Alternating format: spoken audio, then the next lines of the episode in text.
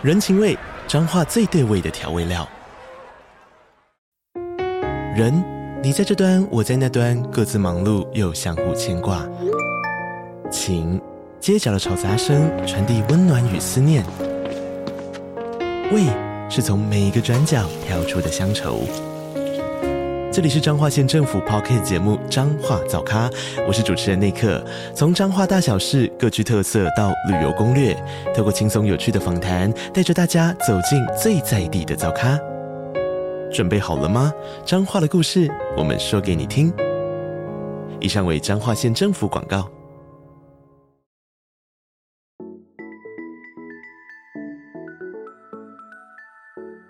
大家好，欢迎收听斜杠杠杠杠，大家来开杠。我是乔王，我是威廉。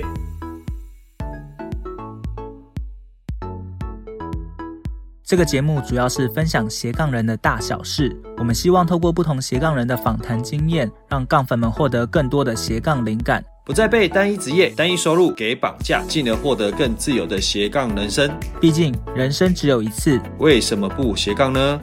接下来就让我们热烈欢迎今天的来宾 AI 软体教练阿佑，耶！欢迎阿佑来到现场。Hello，大家好，感谢威廉，也感谢乔王。那我是阿佑。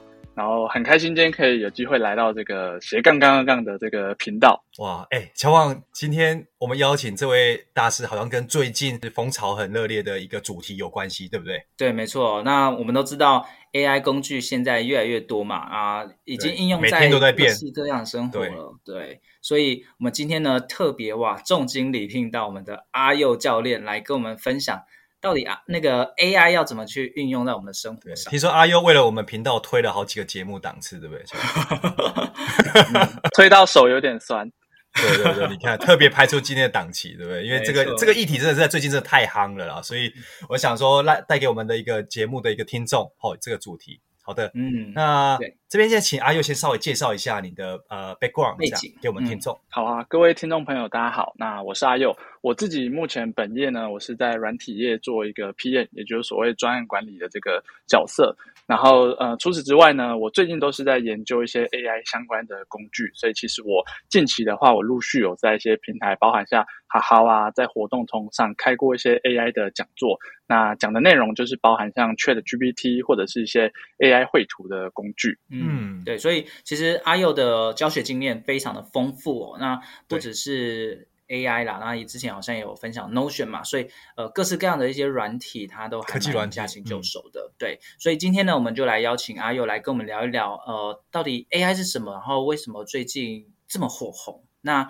呃，阿佑，你你你的观察是，哎，我怎么突然就突然哇，大家都在用 AI 了？那到底 AI 是什么？嗯，对啊，因为有哪些？阿佑其实前几个月前，大家其实还在讨论什么元宇宙 NFT 啊，然后忽然这些就不见了，然后就变成 AI 了，然后短短不到三个三个不到几个月时间而已，就对，今年都在讲这件事情。对啊，对啊，阿佑，你的观察是什么？对，你是你是看到怎样的趋势，然后有这样的现象？为什么？嗯嗯，这东西其实真的是最近非常的热门，但是之所以就是今年大家这么疯狂讨论这个 AI 的工具，呃，主要原因应该都是从去年的这个年底所推出的这个 ChatGPT 这款工具才爆红的。那但是刚才提到的 AI 的这个概念，其实很久以前最早可以呃。追溯到呃，就是大概五六十年前，有一个叫图灵的这个数学家，从他那个时候其实就有提过所谓 AI 的概念。但之所以红，是因为现在这个 ChatGPT 的这个工具啊，它就是呃，实际上有打入我们的生活跟工作，大家发现说这个概念没有那么遥遥可及，所以才开始爆红。对啊，因为从我记得之前 AI，我记得就我印象中好几年前有什么。什么那个呃，可能是他们有下下一些棋嘛，那可能是 AI 跟人类去做对决嘛，就西洋棋或什么，对对对，AlphaGo。我记得那时候上上一次有印象是大概是停留在那个部分嘛，对不对？对，但是那毕竟下棋跟我们好像有点跟我没什么关系嘛，对，就好像对。但现在因为 ChatGPT 出现，然后各式各样的 AI 软体出现了，所以哎，好像平常生活都可以去使用它，对。那呃，阿佑可不可以跟我们分享一下，到底呃，大部分人常用的 AI，或者你自己现在常用的 AI 工具有哪一些？嗯嗯，好啊。那我自己目前最常用的，其实主要是有两款，一款是就叫 ChatGPT，那它呢是一款呃文字型的聊天机器人，所以它其实就很像我们平常在用 Line 或者是在用那个脸书的这个 Messenger 在跟人家聊天，只是呢跟你聊天的这个它并不是一个真人，而是它是一个这个语言模型，然后会透过就是可能你跟他对话上下文啊，然后来给你一些回复。那另外一款有在用的是一个叫 Midjourney 的一个 AI 绘图的软体，就你告诉他你想画什么样的图。它可以帮你算出来，哇哦！对，所以呃，其实像文字类型的 AI 工具，也是一般人最容易入门的一个对 A AI 的一个工具软体。所以，哎，威廉，你也有在用这个吧？哦，有，最近用的可凶了哦。那你都怎么运用它？我最近最常用就是英文翻译。哇，我跟你讲，真的，我觉得比 Google 翻译真的好太多倍了，太夸张了，真的是。哎，真的，真的。我跟你讲，现在。先我同我以前大概写一一封英文的商业信，大概花半小时吧。然后 Google 查、嗯、修修改改干嘛，大概半小时。哇！我现在大概不到十分钟都 send 出去了。然后，然后老板又说：“哇，威廉的英文程度怎么在短短的几个月突飞猛进啊？”对啊，对，而且我那个 prompt 都下的时候，就是有设计，就是说你要把我当成一个可能是很 native 的，嗯、然后设计条件。对，哇，这写出来就真的是蛮有那个味道的，连我自己都吓到这样。对，哦、这是我目前最常运用到。对，那、啊、除了像英文翻译之外，阿佑可不可以跟我们分享，到底 ChatGPT 然后可以用在哪一些地方？对，对就是近期大家比较常运用到哪些的项目上？好啊，像刚才讲那个英文翻译啊，其实我身边也蛮多朋友会用它来做履历跟自传的，哦、因为平常要写的时候会觉得说，哎，这个好像每次都不知道从哪里开始。没错，嗯、像我以前可能都会烦舅说：“哎、嗯，舅帮我看一下履历。”他现在都不用烦他，我都靠自己了，对不对？因为他翻译的准确率是还不错，而且最最重要的重点是，你可以跟他对话。就是你可能说，哎，我现在是软体业的一个专案经理，啊、那请你根据我的这些事迹，你帮我写出一个自传，对，这是很方便的一个部分。那当然，就是还有一些人，他可能会用它做一些可能灵感的初步发想。例如，我今天可能是一个呃行销，我是一个策划，老板说，哎，我们下个月要办一场活动。那我是不是就可以用它来写一个可能计划书啊，或者写一下这个活动的要办哪些的内容？对，对嗯，对哦，所以像文案，我觉得行销人员在设想一些文案还蛮重要啊。我自己呃，其实像我们的节目啊，我是还没用到啦，未来我应该也来用一下，这样会比较快速一点。对，对啊，但是像我在写文章的一些，比如标题的优化，OK，那请他给我一些灵感。嗯或者是在大纲的生成，我觉得这个就是非常的快速，而且蛮有效率。嗯，那除了像、嗯、标题大纲这部分，我自己其实也会使用啊。就像我可能在办办讲座的时候，我就可能透过 ChatGPT 帮我做一个灵感的发想。我先请他帮我列出可能十个适合的题目，哦、那当然我自己会再去做一些微调，我就觉得很方便。我、哦、那这样时间也省下很多哎、欸。对啊，嗯嗯，那我。之前好像还有听到有些人可能会用来说算命，我觉得这个也蛮有趣的，就是请他先扮演一个算命大师，哦、然后不管是算紫微斗数啊，哦、还是算生辰八字，哦，他也可以帮你算出来。乔王之出，你刚刚讲到算命，我觉得就是说帮好刚好帮小朋友取名字，好像最近很多人在。哎，对对对对对，对，没错，很多的这些算命师可能要失业。这个新手爸妈其实也可以去做一个参考，没错、嗯。那还有什么是呃可能可以运用的范围？因为我们想说，哎，先从比较大的先聊起，那接下来再针对说哦，大家比较会常用的，像刚才提到的英文翻译或者是呃行销文案，文案产生，再来聊一聊，对，对，要怎么样去呃提升它的那个效率，或者是增强它的那个功效？嗯，对。那还有什么样是比较常运用的？你说常运用的领域嘛？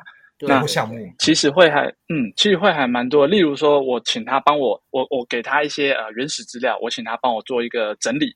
像可能我今天开了一个讲座，然后好好多的报名表，大家问了很多问题，我请 ChatGPT 帮我帮这些问题做一些分门别类，那我就可以更快的了解。哦、或者其实像呃有一些学生啊，他可能说，哎，请你帮我。呃，读一下这个题目在写什么？那当然，这个 用法好不好，我们有待商榷。只是它可以快速可能帮我们理解一篇文章的内容，或反过来，我也可以请他帮我可能试着写出一篇小说啊、散文，这些都是有办法做到的。对，因为我记得好像国外已经有人运用这个工具，然后已经譬如说贩卖成书在亚马逊上销售嘛，对不对？我记得国外有很多案例，对，已经是其实在亚马逊上面现在。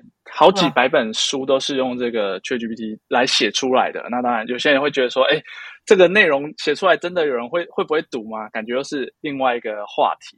但是不可否认的，现在其实。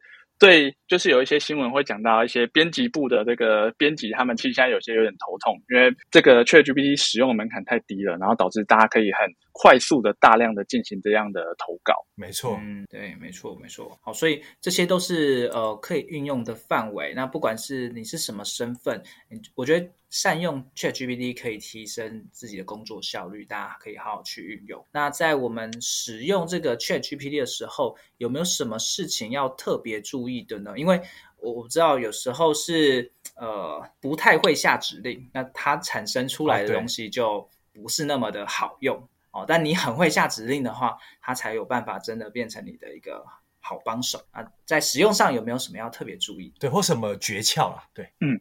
我想先讲一下注意的事项啊，因为呃，大家现在对于这个新的算一个新的概念，不一定还那么了解。那其实 ChatGPT 它目前是只有所谓的网页版，就是你必须用那个网页浏览的。那大家现在如果在可能手机的 App 上面看到的啊，通常是别人去做一些整理的，就是它并不是官方直接推出来的。那这些手机的 App 要用也是可以用，只是它不一定都是来自于原版的这个模型，因为这个模型其实有好多好多款。那 ChatGPT 算现在大家觉得说，哎，它的这个呃效果最好的一款，所以会告呃建议大家说，如果要用，建议还是先从网页版开始使用。哦，原版的嘛，对不对？嗯，对对对。然后至于乔王所说要怎么样提升这个 ChatGPT 它的一个回答的精准嘛，那呃以现阶段来说，就是。大家开始使用，可能会看到很多人在讲说：“哎，要怎么样提问？有怎么样的技巧才能够得到更好的回复？”那我觉得这个其实蛮套，能套用到我专业管理的一个这个呃工作上啊。就是其实像我们这个 PM 啊，在工作的时候，我们也是要把我们的这个需求很清楚的传达给我们的设计师，传达我们的工程师，他们才能把这个功能给做出来。嗯、那我觉得一样的道理，我们要。ChatGPT 给我们比较精准的答案，我们在提问的时候，我就要告诉他比较完整的内容。举例来说，啊、我如果对我如果今天想要办一个活动，我就说，哎，请你帮我写一篇广告文案。那他可能写出来就很笼统。可是我如果告诉他说，哎，下礼拜是母亲节，或者说，哎，下个月有什么样的活动，然后人事实地物我列出来，那他就可以给出更精确、嗯、更符合我需求的文案，是这样。哦，有点是说，你提出的这些问题，它是有架构性的嘛？就是像人事实地物。这种的一个概概念的一个去做分门别类，那这样它指令可能更明确，对不对？对，我们其实就可以把它想象成是一个真人，我们在跟他对话。那我们如果假设我今天是老板，我不可能告诉员工说：“哎，你就去帮我写一篇小说。”我可能会给他一些主题、一些关键字。那跟 ChatGPT 沟通也是一样，我希望他回答的，我就要把它给列出来。对对对对对，没错。嗯。我我觉得，呃，在跟 ChatGPT 互动的过程中，让我还蛮有感触，就是，呃，像刚才提到说，你的指令不明确，那它产生出来就不不是很精准。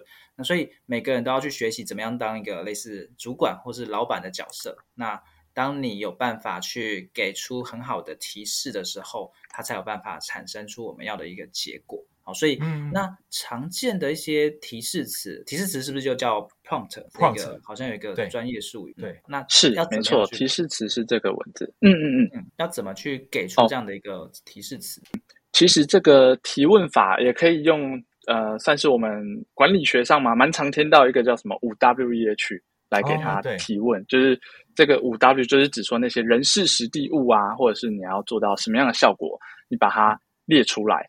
所以举例，我如果呃，我想请 ChatGPT 帮我做一个旅游规划，那人事实地物是什么？嗯、我可能就告诉他说，哎，我可能八月的时候想去日本，然后是家族旅行，可能有四个人，里面有小孩，然后我的预算可能一个人是多少钱？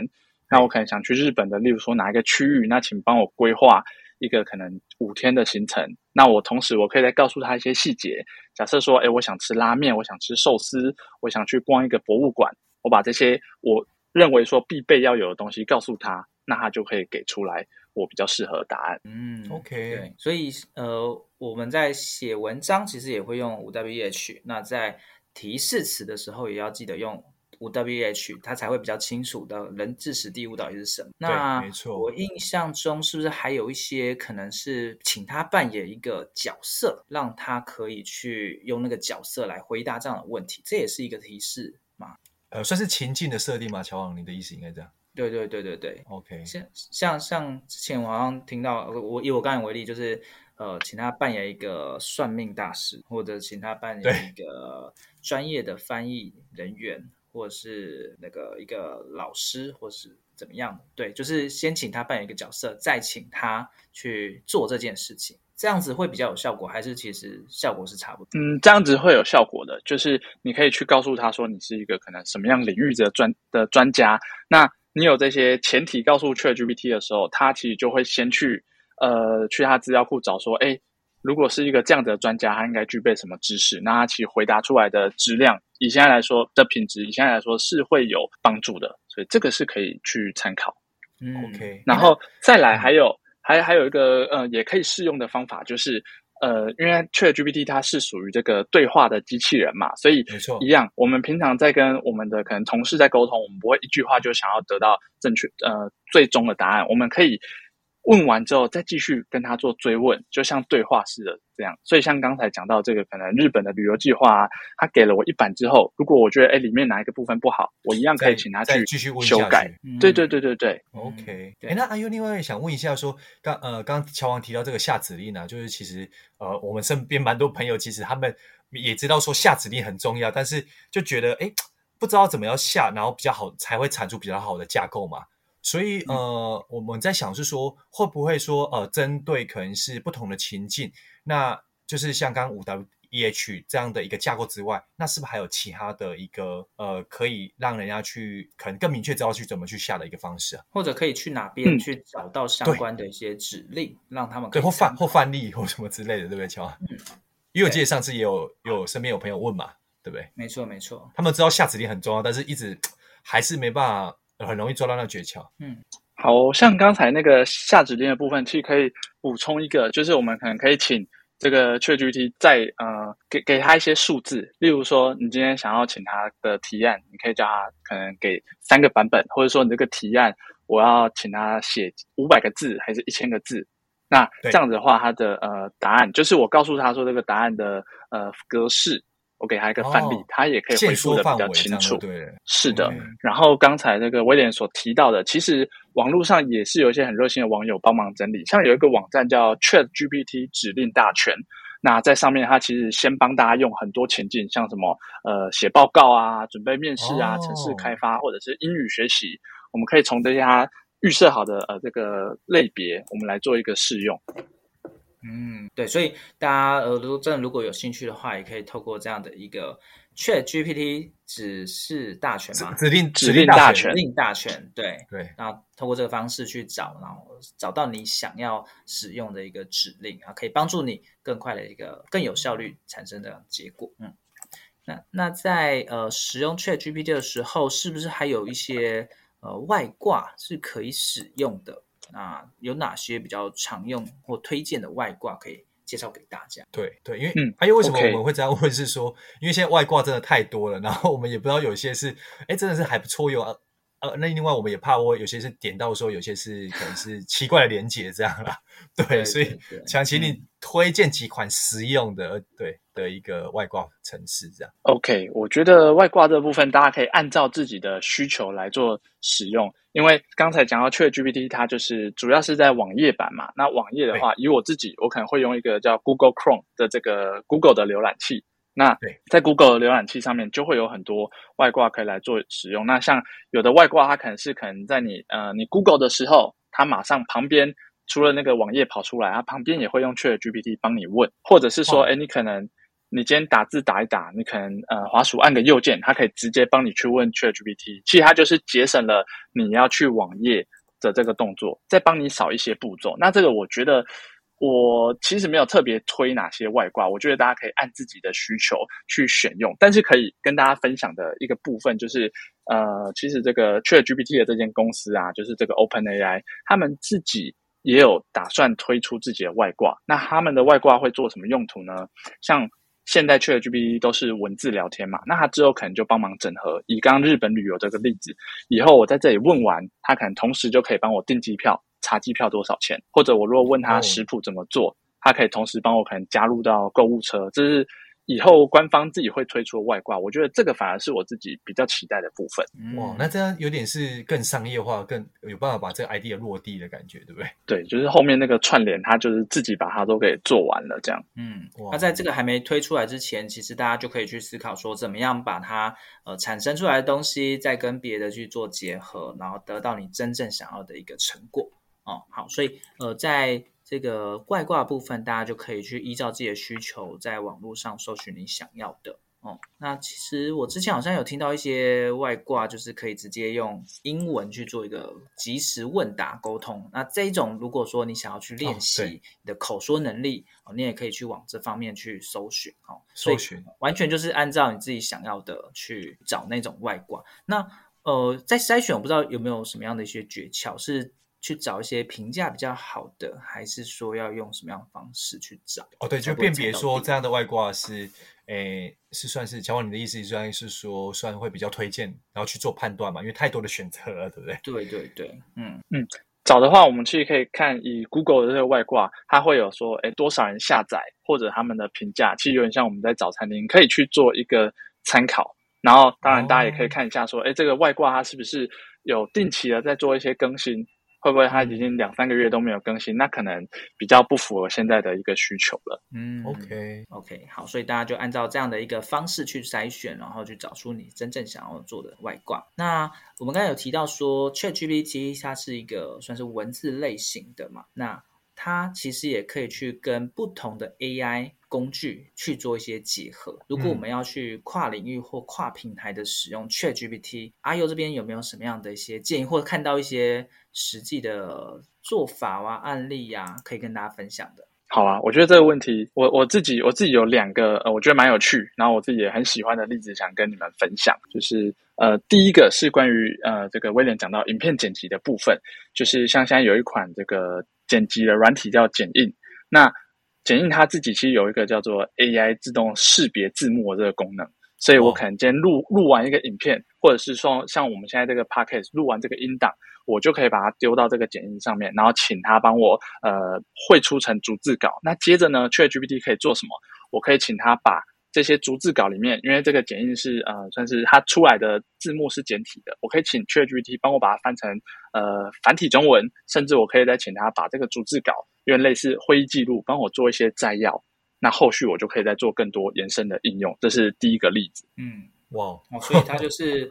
文字、影片还有声，哎，这个全部都一起结合在一起哦。啊，对，那阿优，那这个会不会说像呃，可能现在很流行，像 YouTuber 就是呃，我们所所谓的那个剪片师嘛，他可能会上字幕啊，或等等。那这一块可能可能这一个 workload 可能就可以降低许多了嘛？对，没错。我觉得其实 AI 工具对我们最好的帮助，应该是它作为一个辅助的角色来协助。因为我知道应该蛮多人听到现在 AI 这么火火爆，会蛮担心，就是 AI 会不会有什么取代的问题啊？那我觉得以辅助工具的话，会是一个很棒的角度来做切入。嗯，优化整个。自己实际上也用过，就是把 ChatGPT 弄出一些东西来之后，再丢到剪映里面，那请它去自动产生图片跟影片，然后它就还有甚至连声音它都可以帮你去弄上去啊，所以。哎，一部影片就产生出来了。那当然你，你你还是中间过程必须去调整，调到你想要对，但是速度就会快的非常的多。所以这个是有关影片的一个跨界运用。那还有什么样的一个案例是可以跟大家分享？嗯，好，还有一个蛮生活的，就是关于这个 LINE 贴图。因为刚刚讲到 ChatGPT 是文字的沟通的部分嘛，那有人他可能就是他现在想要画一款贴图，那但是他不知道该怎么开始，所以他就是。呃，请 ChatGPT 帮他产成产出一些呃画赖贴图的一些想法。那他可能说，哎，我想画一款可能有关于猫咪的贴图。那 ChatGPT 就帮他想很多可能猫咪的姿势啊，或者是猫咪的动作。然后呢，他再把这些文字呃丢到所谓这个 AI 绘图的工具，例如呃所谓的这个 Midjourney，然后再透过这些绘图工具把图片给产生出来。所以他就是做两个。动作第一步，他先叫 ChatGPT 帮他做文字；第二步，他再把 ChatGPT 做好的文字拿去做一个这个贴图。嗯，就是这个应用，我自己也觉得就是还蛮生活化、蛮结合的。嗯，所以这个就文字跟图片的一个结合。那呃，其实像这种 AI 的绘图，他们又有自己独立的一些指令嘛，它跟 ChatGPT 的指令不太一样，所以。也可以从 ChatGPT 那边先叫出一些指令，然后再把这个指令放到绘图里面，这样子速度会比较快，呃，或者是也比较可以帮助我们达到想要的目标。对，没错。然后这边我也想再补充一点啊，就是。刚听了这么多指令，大家可能会觉得说，哎，这个是不是其实还是很难入门的一个工具？那我觉得是这样啊，嗯、就是这个 ChatGPT 它其实刚出来，大概也才半年左右的时间，那它其实现在就已经很口语、很人性化了。但是我相信它未来会越来越所谓这个智能，越来越聪明，所以以后是可以用更口语、更直白的方式，然后你反而会觉得，为什么这些 AI 工具比我自己还要再更更懂我，然后超级好用 这样子。OK，可能它进步速度又很快，对不对？每个月都 整个又变又更新一轮。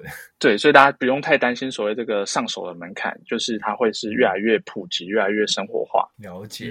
哎、嗯，那阿优，你刚刚也提到说，其实现在呃，ChatGPT 跟 AI 这边很多的一个跨领域的一个应用，包含绘图啊，或者是生成影片等等嘛。那我觉得这也牵涉到就是一个也很夯的主题，就是关于。呃，这个智慧财产权的一个归属嘛，那就这一块的话，呃，就是说，呃，如果说我们在应用上、使用上，那这些有没有什么要特别注意的，或者是说，呃，这一块有没有什么资讯分享给大家？嗯，好哦，这个问题我觉得也是非常重要。那其实以现在这几款工具，刚刚讲到 ChatGPT 啊，或者是 Midjourney，在他们官方的这个呃使用条款，它其实都是有说它是可以做这个商业使用的，但是。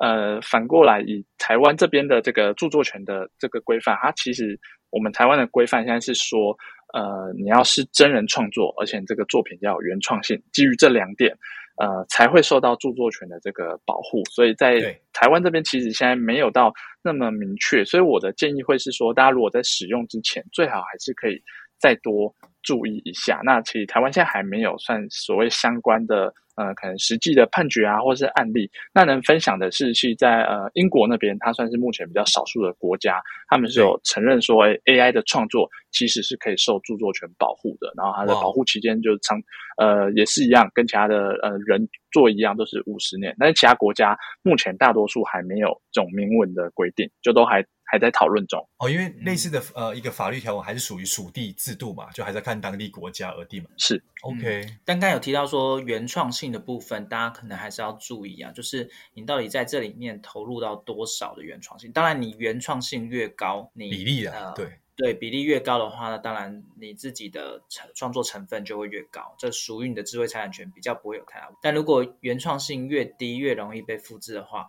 那其实嗯，就可能会比较有。多一点的争议，对，没错，嗯，那呃，其实有很多人就会很担心啊，就是 AI 到底会不会取代人们的工作或他自己的工作？这个阿佑教练，你是怎么看 AI 这件事情？嗯，对，相信阿佑应该我问你这个问题。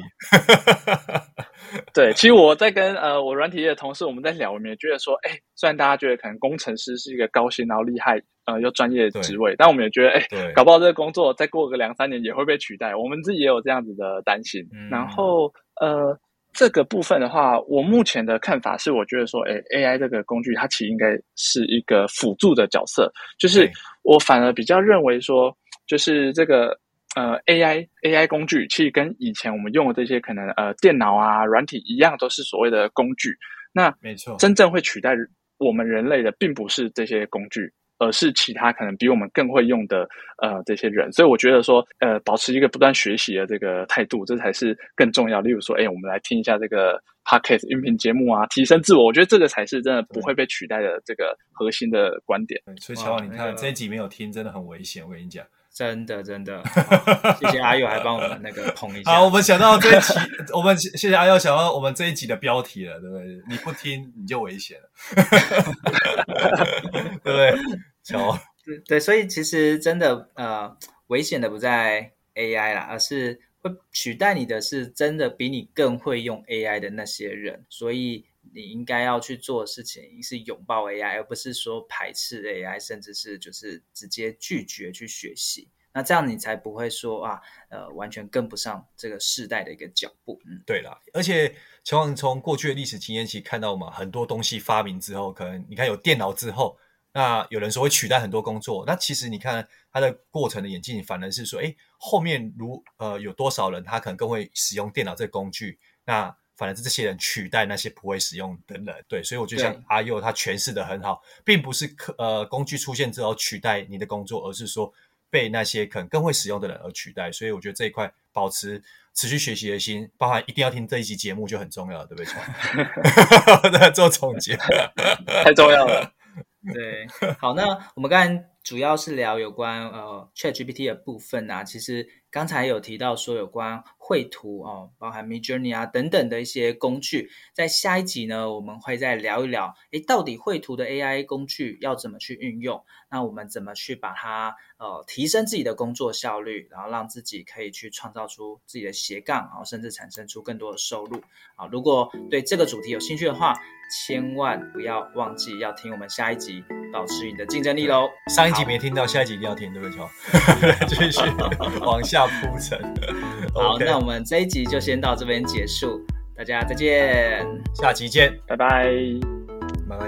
听完这期节目后，你觉得哪一个部分对你有帮助，或者印象最深刻呢？欢迎你在 YouTube 频道下方留言告诉我们，并且分享这集节目给你需要的朋友喽。还有，请大家记得追踪一下斜杠杠杠杠的 IG，我们会把这一集的精华重点以及来宾送给大家的一句话整理之后放在上面，帮助大家快速复习。IG 搜寻斜杠杠杠杠就能找到喽。如果你也想要发展斜杠，我们在脸书上有个私密社团，你只要在脸书搜斜杠。人交流区就可以免费加入这个社团，和大家一起交流更多的斜杠大小事喽。如果觉得这一集的节目不错，也欢迎在 Apple Podcast 订阅以及五星吹捧，或者在斜杠杠杠杠的 YouTube 频道订阅、按赞、追踪，并且开启小铃铛喽。